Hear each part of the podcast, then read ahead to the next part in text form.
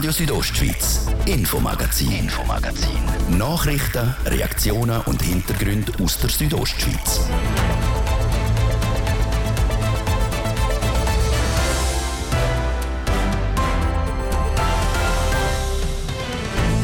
In der Schweiz hat es zum ersten Mal seit Jahren wieder einen Fall von Rinderwahnsinn bei einer Kuh gegeben. Und zwar im Kanton Graubünden. Das ist extrem außergewöhnlich. Im ersten Moment verschrickt man natürlich und äh, ja, macht sich Gedanken, warum und wieso.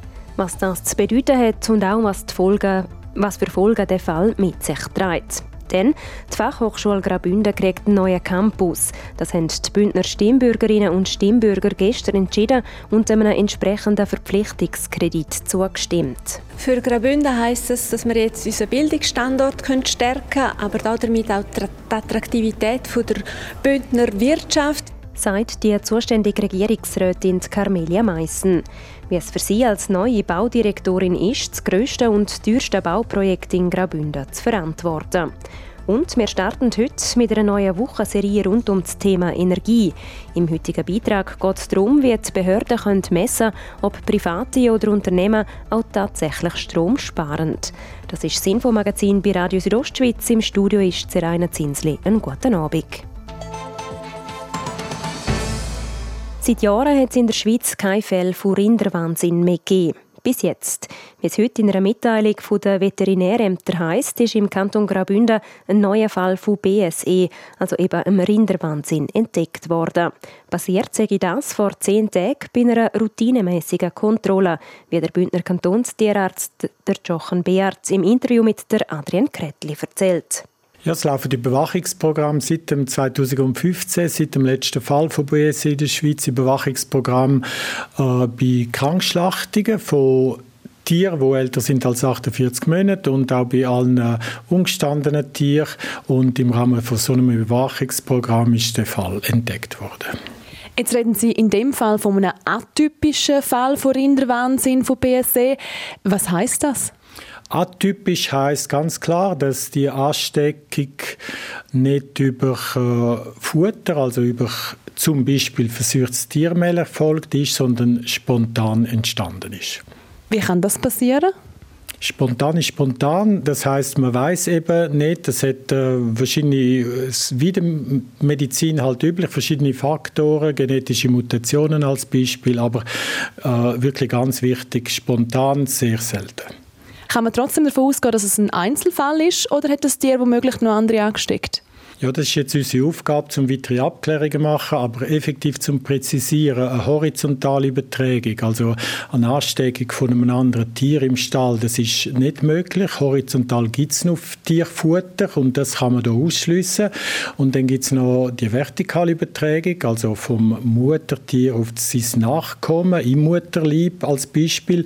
Und äh, da tun wir uns jetzt darauf konzentrieren, hat das Tier Nachkommen gehabt, leben die Nachkommen Nachkommen noch, in welchem Zustand sind die und wie können wir jetzt die abklären, sodass äh, der Konsument äh, äh, auch geschützt ist.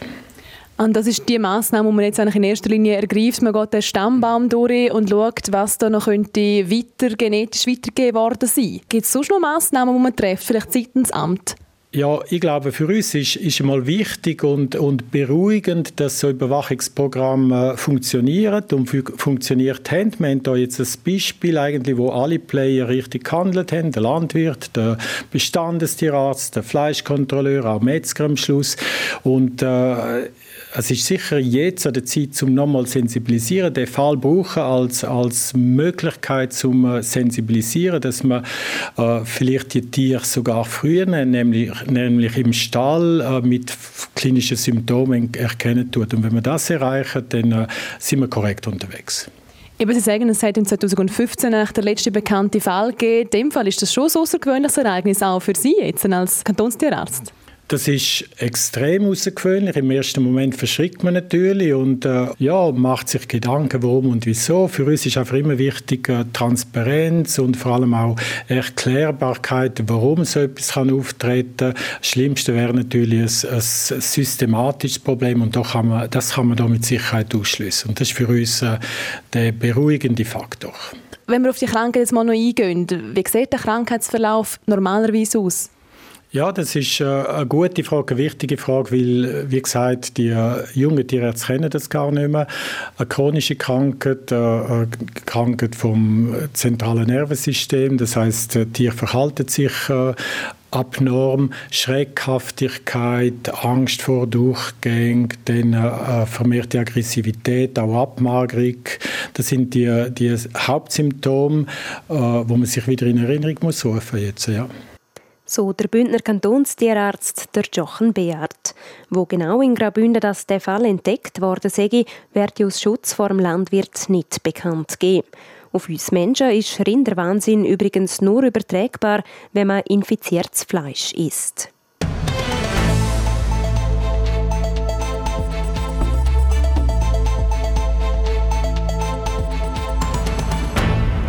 Graubünden investiert in die Bildung. Das Bündner Stimmvolk hat gestern nämlich Ja gesagt zu einem Verpflichtungskredit von 150 Millionen Franken für ein neues Hochschulzentrum in Chur.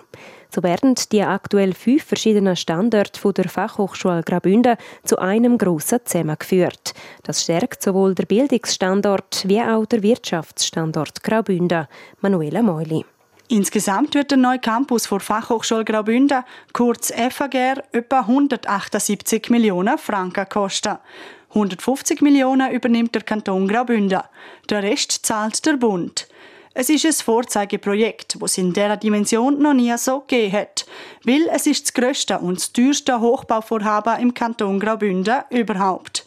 Verantwortet tut die Regierungsrätin Carmelia Meissen, wo erst seit dem Januar im Amt ist dürfen den Campus jetzt dann realisieren, zusammen mit den Unternehmer, Planerinnen, Planer, aber auch den Mitarbeitenden aus dem Hochbauamt und in Begleitung vom ECUT und von der Fachhochschule selber. Das ist natürlich eine grosse Freude, aber es ist auch ein anspruchsvolles Projekt zu realisieren in dieser Dimension. Man weiß beim Bauen, da kann immer noch viel passieren. Also von dem her gehen wir jetzt mit voller Motivation gehen wir an die Arbeit. Dass das Bündner Stimmvolk die Vorlage mit über 80 Prozent angenommen hat, das ist erfreulich und es zeigt auch dafür, dass die Bündnerinnen und Bündner den Betrag für gerechtfertigt halten.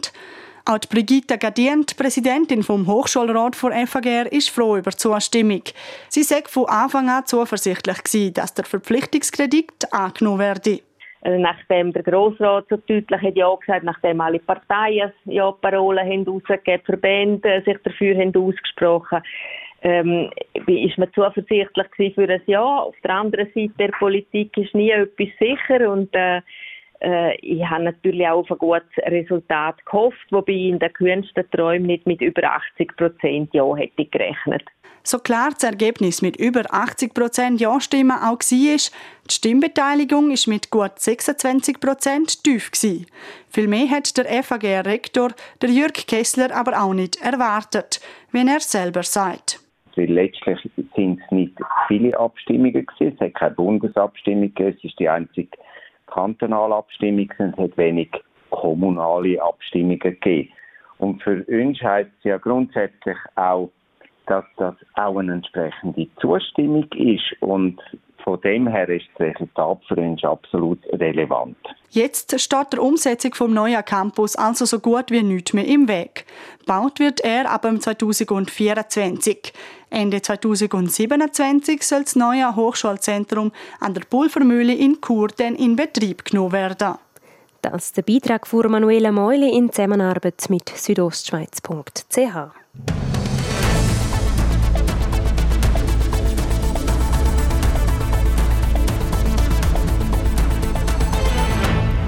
Die drohende Strommangellage hat viele von uns animiert, Strom zu sparen. Auch die Behörden haben in der Vergangenheit immer wieder appelliert, nicht zu viel Energie zu brauchen. Ob wir in den letzten Monaten aber tatsächlich Energie gespart haben, das kann man jetzt nur schwer sagen, wie der Bündner Fachmann für Energie, der Andi Kohlecker Martin de Platzes, im Interview erzählt hat. Was man sicher sagen kann, ist, dass das Bewusstsein am Strom gegenüber und seinem eigenen Verhalten gestiegen ist. Also Strom ist kostbarer geworden, es hat einen Wert gekriegt, weil man den auch gesehen hat und, und auch gewusst hat, wenn ich viel brauche, dann könnte es in so eine Strommangellage reinlaufen.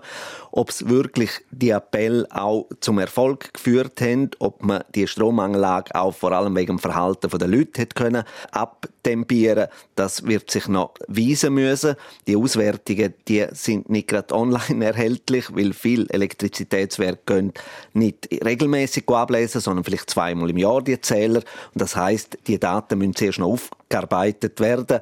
Aber sicher das Bewusstsein geändert, ob auch das Verhalten geändert hat, wird sich zeigen. Du hast gesagt, die äh, Daten sind noch nicht online verfügbar. Nicht zuletzt auch wegen der fehlenden Digitalisierung. Stichwort die intelligenten Stromzähler, die sogenannten Smart Meter.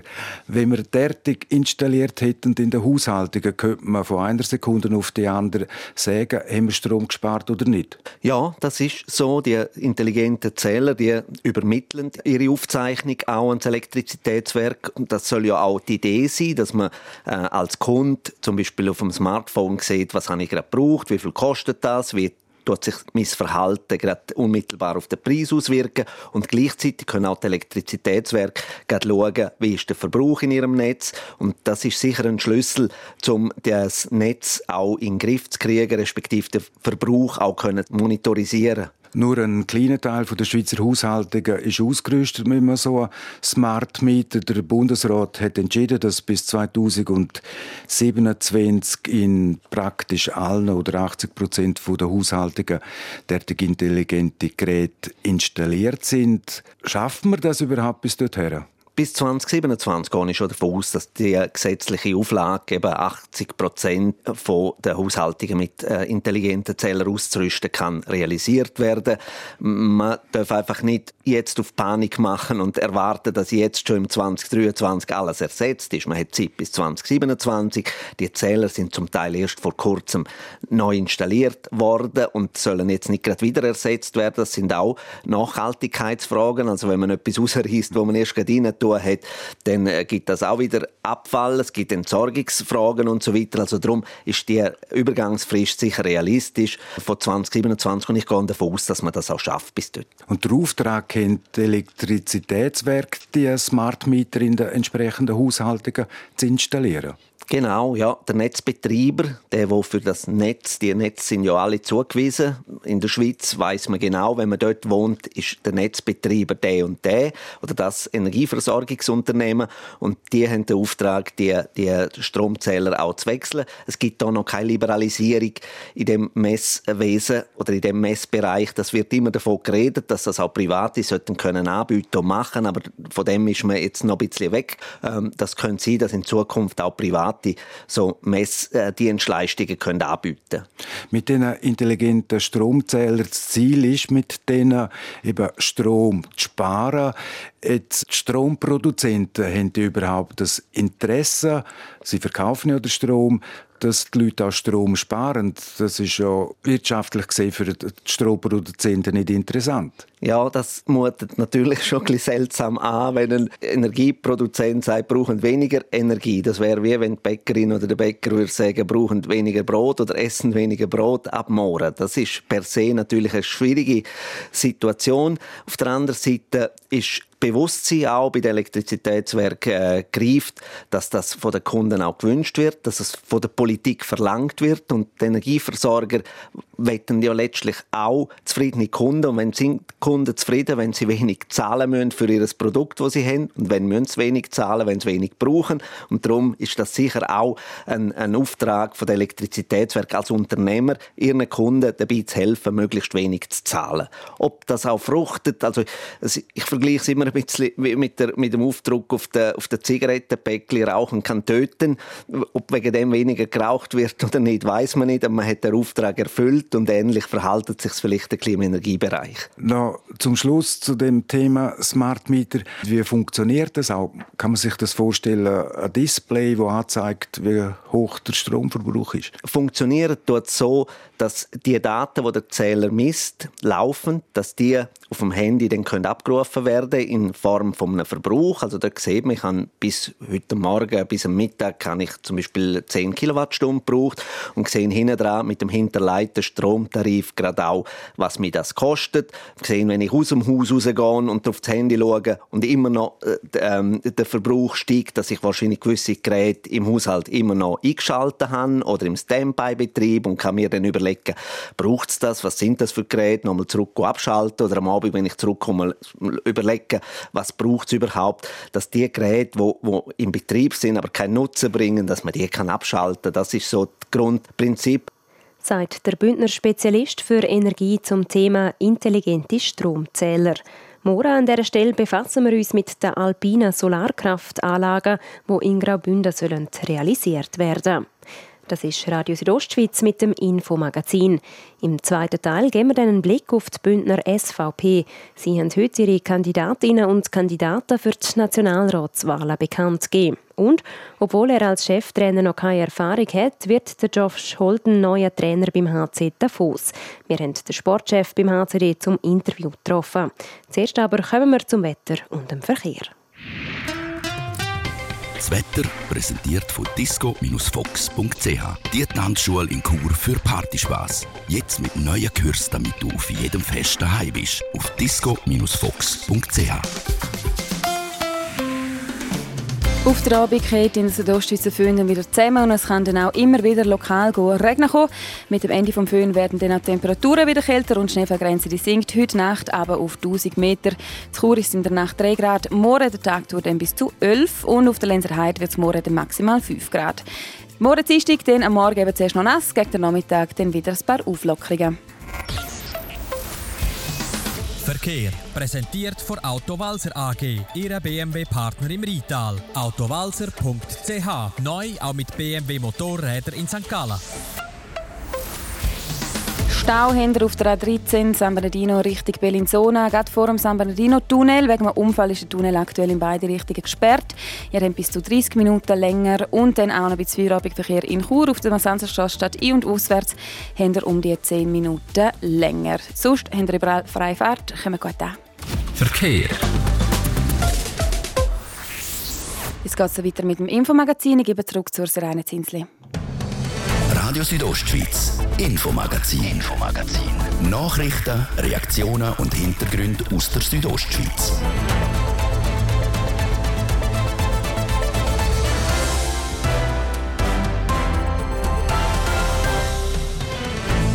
Zehn Plätze, vier Frauen, sechs Männer und zwei Listen. Die SVP Graubünden hat heute ihre Kandidatinnen und Kandidaten für die Nationalratswahlen vorgestellt. Für den Parteipräsident Roman Hug ist klar, unser Ziel wird sein, stärkste Partei im Kanton zu bleiben.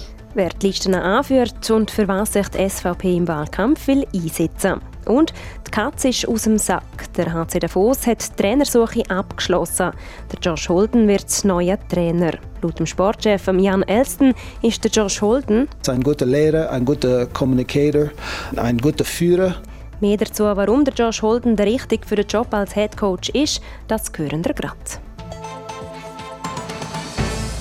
Die Bündner SVP startet mit zwei Listen in die nationalen Wahlen vom Herbst. Die Nationalrätin Magdalena Martullo führt die Liste mit den Unternehmerinnen und Unternehmern an, der Bauernverbandspräsident Thomas Roffler die Liste mit Leuten aus der Landwirtschaft.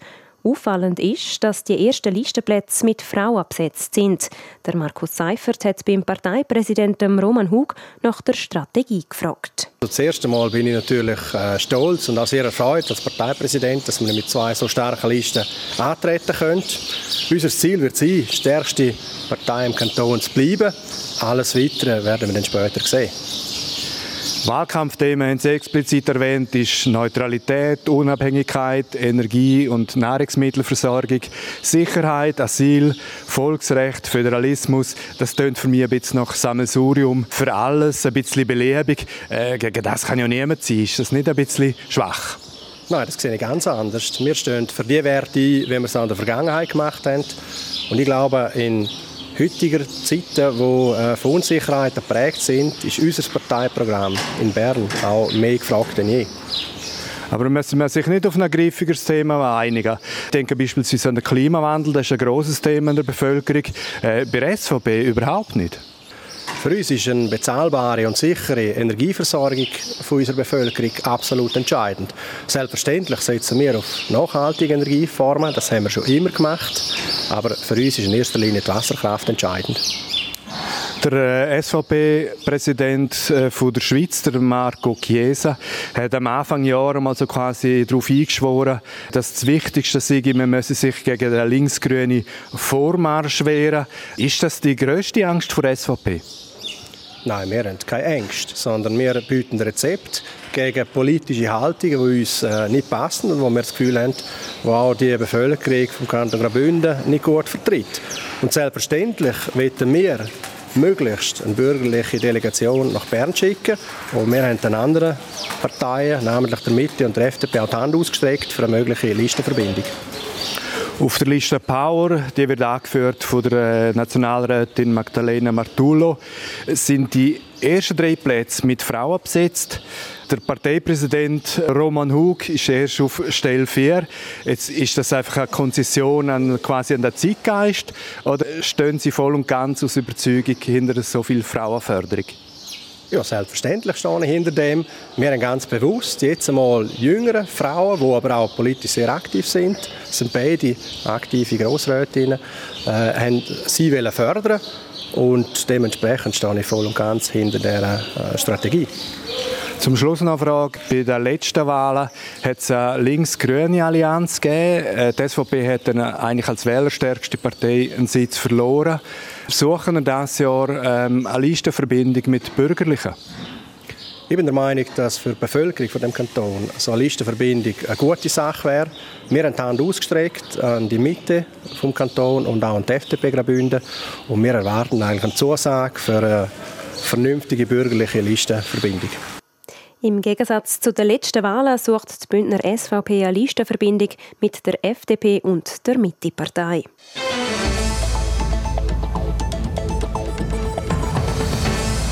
Das Oberengadin war gestern wieder total im Langlauffieber.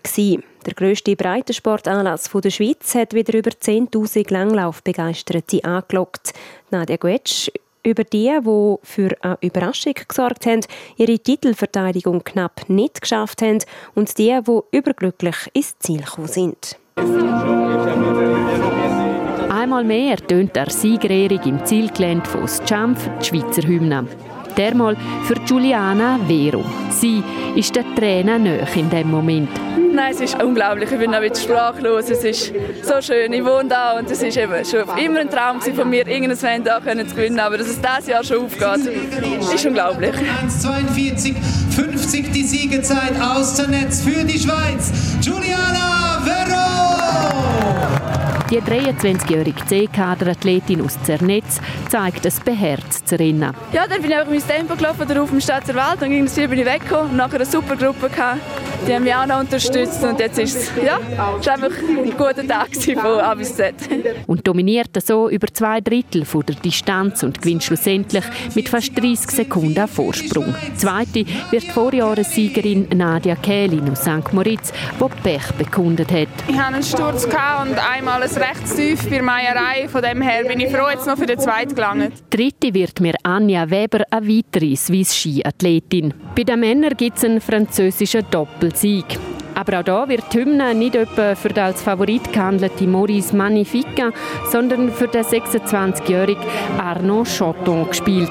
Der Franzose, der das erste Mal am Engadiner gestartet ist, kann also das Steinbock hören mit Heine. Er hat sich über den ganzen Rennverlauf im Feld der besten zehn bewegt und sich dann im letzten Kilometer gut können positionieren. Er gewinnt den Massensprint 0,4 Sekunden vor seinem Landsmann Tom Mancini. Dritter und bester Schweizer wird Jason Rüsch aus Davos. Er zeigt im schnellen Rennen sich nach dem Zieleinlauf happy und sagt, man musste taktisch ein bisschen schlau laufen. Man hat nicht zu viel äh, Energie zu verbrauchen. Aber gleich, wir müssen möglichst weit vorne laufen, um seinen Platz zu kämpfen, dass man nicht zu weit hinein ist, weil eben, um wirklich viele Positionen gut zu machen, ist extrem schwierig auf dieser Strecke. Wegen dem fehlenden Schnee ist der Engadiner dieses Jahr nämlich über vier Seen gegangen. Der Umweg über den St. Moritzer See zur Meierei hat die Marathon Distanz auf 43,5 Kilometer wachsen lassen. In diesem Bereich ist es vor allem für die Volksläufer wie erwartet zu Stau gekommen. Anstau war ein grosses Thema von Pontresina, genau. Äh, also Stadt St. Moritz und dann, äh, nach, dem, äh, nach der Meierei ist es nachher auch noch einmal haben wir schon recht müssen anstehen, genau. Ja. Es war Erholung pur, es ist nur wie streng geworden. Ja, man hat schon zwischendurch müssen anstehen, aber das ist, gehört ein dazu und dann muss man sich ein bisschen lockern. Easy. Der Geschäftsführer vom Engadin Ski-Marathon, der Menduri Kasper, sagt hier dazu. Das ist ja so. Das ist wirklich die engste Stelle. Da sind wir ähm, wirklich, da kann einer, vielleicht höchstens zwei nebeneinander, können dort dann aufgehen. Und dort hat es den Stau gegeben. Das, äh, das, der ist so gekommen, wie wir es vermutet haben. Ähm, was wir aber gehört haben, ist auch, dass es sehr fair abgegangen ist, dass die Leute äh, das Verständnis auch haben dort drin. 10.864 Teilnehmende aus über 60 Nationen sind am Morgen in Maloja gestartet. Mit dem Ziel das Jump. Entsprechend emotional für viele von ihnen der Zieleinlauf, zum Teil Stunden später. Es waren mega strenge Bedingungen, aber es war mega, mega cool. Mega lässig. Äh, hart, es war äh, ein bisschen salzig, aber äh, tipptopp, hat Spass gemacht. It was great. I, I really enjoyed it. Noch ein bisschen außer Atem, aber kommt schon. Aber gut. Glücklich, dass wir da sind. Ja, zwischendurch braucht es wieder mal eine Challenge, dass wir ein bisschen äh, weiss, dass wir das innere Sauhund überwinden können. Es ist ein super Glücksgefühl am Schluss. Dann hoffen wir für alle, dass das Glücksgefühl nicht zu fest vom Muskelkater heute verdrängt wird. Die Bilder zum Engadin Skimarathon die sehen ihr übrigens heute Abend ab der 6 bei unseren Kollegen von TV Südostschweiz.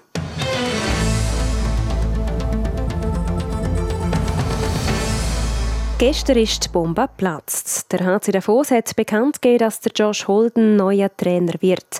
Der 45-jährige Schweiz-Kanadier hat unter anderem zehn Jahre lang bei Zug gespielt und ist mittlerweile Assistenztrainer beim EVZ. Ab dem Sommer wird er aber neu beim HC Davos hinter der Bande stehen. Das hat der Club gestern bekannt gegeben. Der RSO-Sportreporter Roman Michel hat mit dem Sportchef Jan Elston über die Wahl vom neuen Trainer geredet. Josh Holden das ist äh, mit seiner Leidenschaft, er hat uns äh, ein gutes Grund ge gegeben und auch mit den Kriterien, dass wir wollen für, für unseren Coach. Das heißt, ein guter Lehrer, ein guter Communicator, ein, ein, ein guter Führer und, und, zuerst ein Winner und zum Schluss äh, äh eine, der will äh, unsere Strategie, der HCD-Strategie folgen. Das heißt, äh, die Balance zu finden zwischen äh, Leistung und, und, und Suchen zum äh, Meister werden und auch die jungen Spieler integrieren in Mannschaft. Josh Holden hat noch keine große Erfahrung als Head Coach, aber in Zug hat er schon einiges erlebt. Das war auch ein Grund, weil er hat viel Erfahrung in dieser Sache, weil äh, äh, er hat eine gute Schulung gemacht zuerst mit einem Top äh, Head Coach äh, und jetzt äh, auch mit äh, der Academy dort in Zug. Er hat viel gearbeitet, viel Gehilfe. Für diesen Grund, er, hat Erfahrung in diese Richtung als Lehrer, als Coach auch, als, als Assistant Coach. Er war dort, aber er hat viel Verantwortung bekommen mehr und mehr und mehr. Äh, und dazu, ja, das, das war auch ein Komponent, wo wir haben gesagt, ja, das wird sehr, sehr positiv sein für uns. Du hast selbst gegen Josh Holden gespielt. Wie hast du ihn erlebt als Gegenspieler? Was war er für ein Spieler auf dem Eis? Ja, er war ein Top-Spieler zuerst und auch viel Charakter, viel Leidenschaft, oder? Und, und wir erwarten das für ihn auch. Er will das bringen, äh, seine Leidenschaft und Charakter äh, in unsere Mannschaft. Jetzt ist Josh Holden der Head Coach. Es gibt aber noch zwei Assistenten, die auch sehr wichtig sein sollen in dieser ganzen Strategie. Ähm, kannst du das Zusammenspiel Head Coach, was sind auch die Aufgaben von Walter und von Glenn? Das ist ganz klar, dass ist, wir kommunizieren ein Coaching-Team, wie gesagt, und, und wir sind sehr, sehr froh, dass der Walter und Glenn sind auch dabei für die nächsten zwei Jahre. Und wirklich, ich bin sehr, sehr gespannt mit unserem Coaching-Team. Sie haben alle die Fähigkeit zum, zum eine gute Zusammenarbeit machen und äh, Richtung das Ziel, das wir wollen folgen. Jetzt kommuniziert man das noch vor den Playoffs. Kann man sagen, das gibt vielleicht eine Unruhe, diese Kommunikation. Wieso jetzt zu diesem Zeitpunkt? Genau, gegen diese äh, eventuelle Polemik und Spekulation und so. Wir wollen rausgehen und dann äh, alles ist kommuniziert und dann können wir fokussieren auf äh, sofort als äh, die Playoff gegen äh, ZSC Lions. Sagt der HCD-Sportchef Jan Elston im Interview mit dem Sportreporter Roman Michel. Das wäre es für heute. Das Infomagazin gibt es vom Montag bis Freitag, jeden Abend am Viertel ab 5 Uhr hier bei Radio Südostschweiz. Auch jederzeit im Internet unter südostschweiz.ch Sendungen zum Nachlesen und auch als Podcast zum Abonnieren. Am Mikrofon war Zeraina Zinsli. Danke fürs Interesse und einen schönen Abend. Radio Südostschweiz, Infomagazin, Infomagazin. Nachrichten, Reaktionen und Hintergründe aus der Südostschweiz.